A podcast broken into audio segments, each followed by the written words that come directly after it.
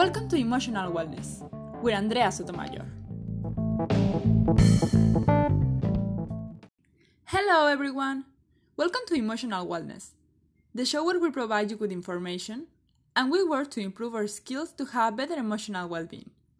All scientifically proven. Today, we will talk about Move Your Body.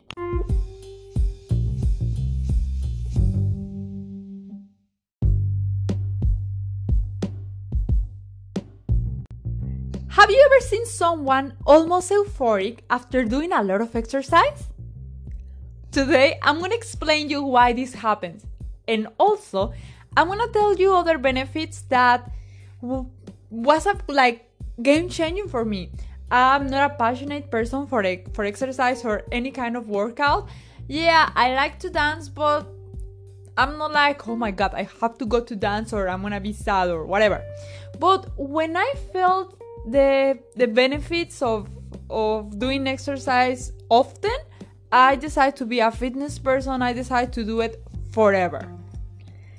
What I mean is workout changed my life. So I want to share it with you because these benefits are 100% real. And however, there is not just physical benefits but also mental benefits that that's the reason why I'm talking about it today. But first of all, welcome to Emotional Wellness Podcast. As always, I'm really happy to have you here again, and I want to ask you to share this podcast with a friend who likes to do exercise and with a friend who doesn't like to do exercise. Doing a physical activity is well known that is necessary and that it has many benefits. Not only physical, that you're gonna have, for example, more health or you will look better because your body is like more toned, but also it has mental benefits. Among the most popular is that your happiness increased since we exercise, and that's the benefit number one. You're gonna release endorphins. Endorphins are the hormones of happiness. When you're doing exercise, you immediately start to release this hormone and you start to feel happy. Even there is a curious fact about a term called runner's high that refers to the state of people that after running or doing an intense exercise, especially when it's aerobic, they start to feel like really happy, almost euphoric, but at the same time they feel like super relaxed. And this occurs after running, this occurs after, as I say, doing aerobic or doing any kind of exercise that is very, very intense. So here the advice or the learning is that instead of doing drugs, better to go and do some workout. The benefit number two is that you're gonna feel less stressed and less anxious. Physical activity regulates cortisol. Cortisol is the stress hormone. Let me tell you, when we exercise, we're gonna put our body under stress but the stress that is healthy. And when our brain realizes that, it start to release the endorphins that make us feel good, that make us feel happy. At the same time, these endorphins help us to relieve pain. I mean, you won't have pain. And therefore, cortisol is regulated, so your stress and your anxiety goes down. The best thing is that this is not just when we are doing the workout. This state of being relaxed and happier just not gonna stay one hour after exercise, but hours later. So, in short, you're gonna be happier and you're gonna have less stress and anxiety. Imagine how it feels. The benefit number three is that it will improve your self-esteem and your self-confidence. Your body gonna change for better. You're gonna look better. Of course, you can see that in the mirror and that's gonna make you feel better that's gonna increase your self-esteem. Especially if you had goals. Maybe you wanted to lose some weight or you wanna tonify some muscles. When you can see in the mirror that you are achieving it your self-esteem your self-confidence increase. That is translated into a typical thought like i can do whatever i want. I can achieve whatever i want. Learn alone that also your mastery on physical abilities gonna increase because you are practicing something So let's say you choose dance. To have a special dance or to dance anything, you have to learn steps. And maybe there is one step that you cannot do, that is really hard for you to do. So at the beginning, you cannot do it at all. But maybe two weeks later, you start to do it a little bit better. And one month or two months after, you do it very good. This improving of your abilities, of course, helps to your self esteem and your self confidence.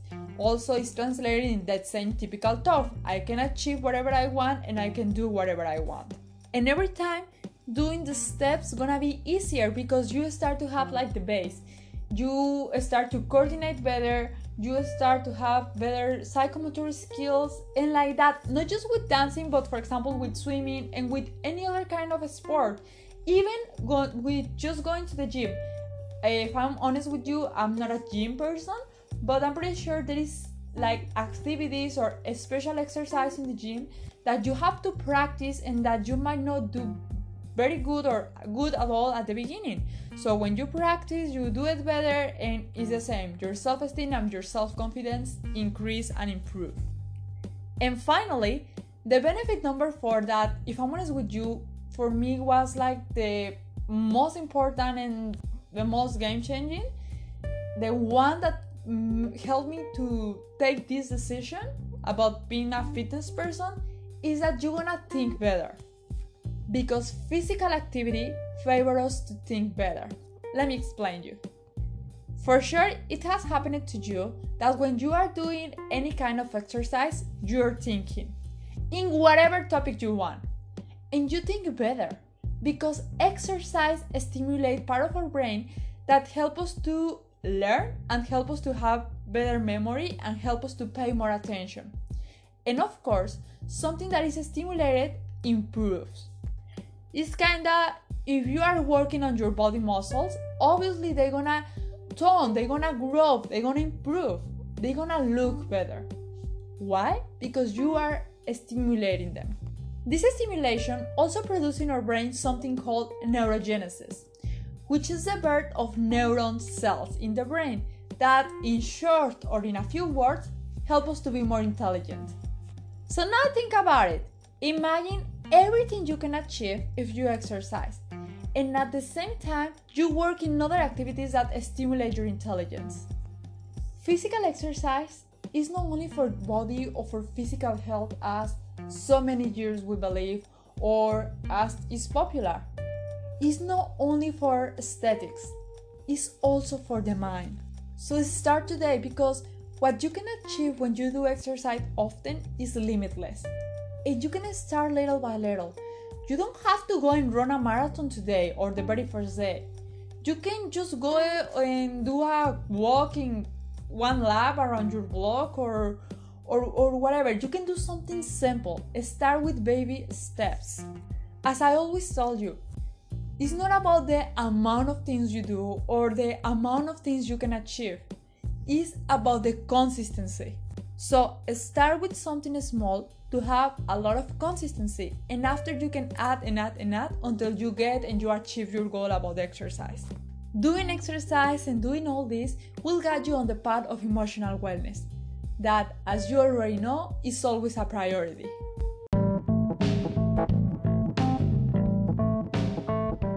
If you have any questions, comments, or suggestions, I invite you to send it to us on our Instagram where you can find us as emotionalwellness.ca. I am Andrea Sotomayor, and this is Emotional Wellness. Thank you!